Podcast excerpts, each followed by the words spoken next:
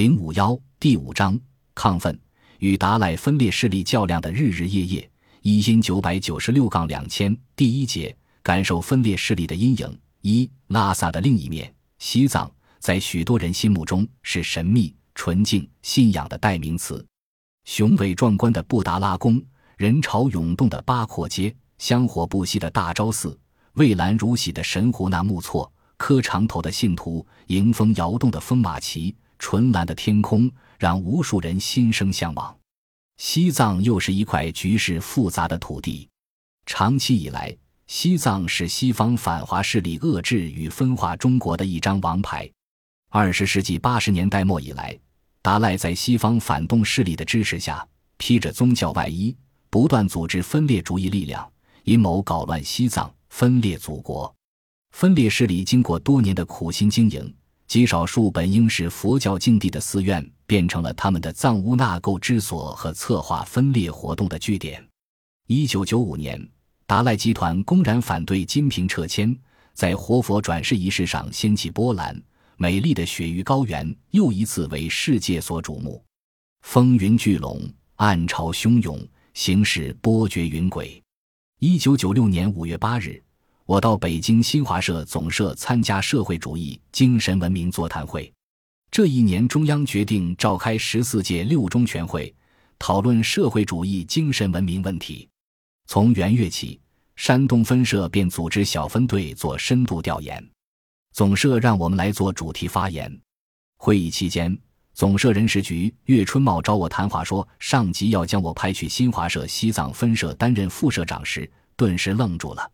郭超人社长、夏赞中、南振中副社长分别与我谈话，都称要选一个有思想、能力强、肯吃苦、去就能打开局面的干部。夏赞中对我说：“我们从几个人中选，对你寄予厚望。”我离家二十六年，仍然说着一口地道的盐城话。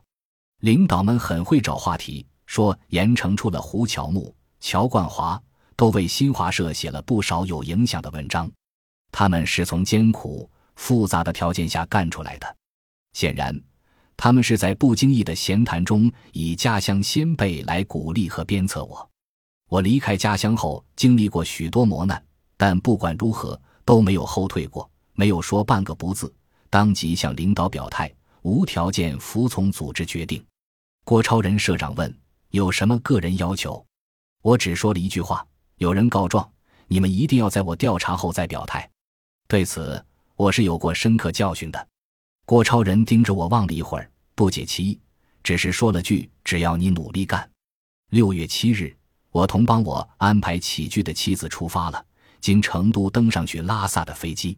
飞机离开成都不久，便见到一片雪山，一片又一片，连绵不绝。西藏高原平均海拔四千米以上，气候类型复杂，垂直变化大。空气稀薄，气压低，含氧量少。刚一进藏，恶劣的气候条件就给了我一个下马威。第一天，我到半夜也没睡着，翻来覆去，直到天亮。第二天吃饭时，饭菜吃在嘴里味如嚼蜡。当地藏族同事说，在西藏有三个一样：吃饱和没吃饱一个样，睡着和没睡着一个样，有病和没病一个样。意思是说。缺氧使人食无滋味、睡无感觉，始终像处于病态。办公室在二楼，爬台阶时，我上了一级，便感觉胸闷、头疼，猛烈地喘着粗气。上了三五个台阶，便停下来，喘着长长的粗气。藏族同事们都上楼，进了办公室，我还没到二楼。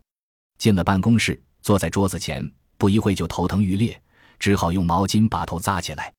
第三。第四天是最难受的时候，我几乎到了痛不欲生的地步。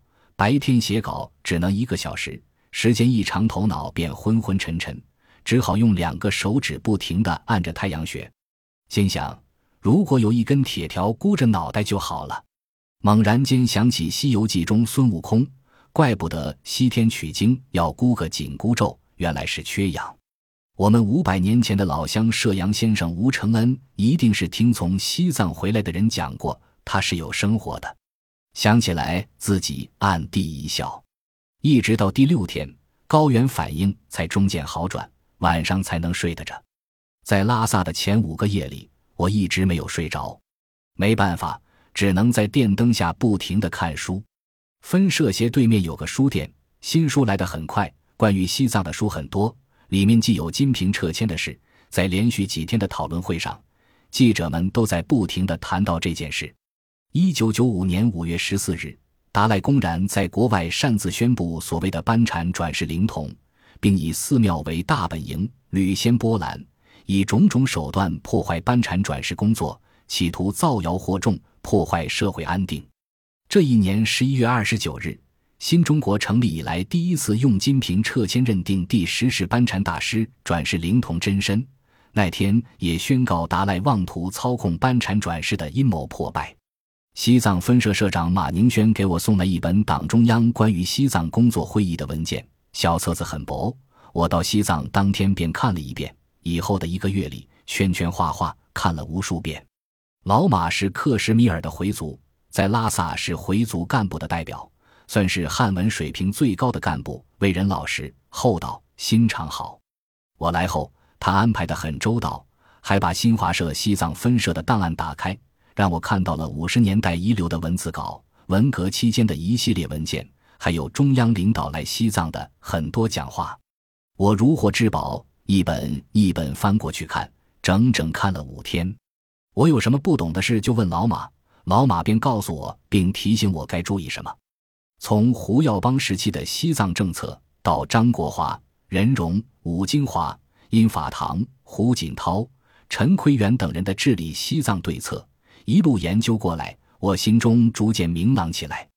一边研究，我就一边觉得时刻有个阴影强烈的压在心上，这就是达赖分裂势力对西藏的影响。在西藏的干部要承受极大的压力，有时甚至要承受误解。作为北京方面的一个消息通道，我深感新华社的特殊地位与责任。心理压力很大。当时拉萨街头上随处可见反分裂的标语，一上街便能感觉到社会氛围的紧张与凝重。组织上还为我配发了一支手枪，这让我有种身临前线的感觉。听说1989年骚乱时，西藏分社曾被喇嘛包围，还火烧了牌子。于是我特地找了一根铁棍放在门后，以防万一。我还围着分社的院子转了一圈。考虑遇到敌情从哪里爬出去，与区党委、武警、电力厅取得联系，怎样防止停电，保证与北京的畅通等等。刚刚过去的灵童转世斗争令我陷入沉思：为何达赖以乌合之众能够在国际斗争中屡起风波？为何陈奎元对寺庙整顿这么重视？想到这里，我内心便陡然升起一种沉重的责任感。伴随着一种时不我待的兴奋，我应该帮助中央了解什么？帮助西藏区党委做些什么？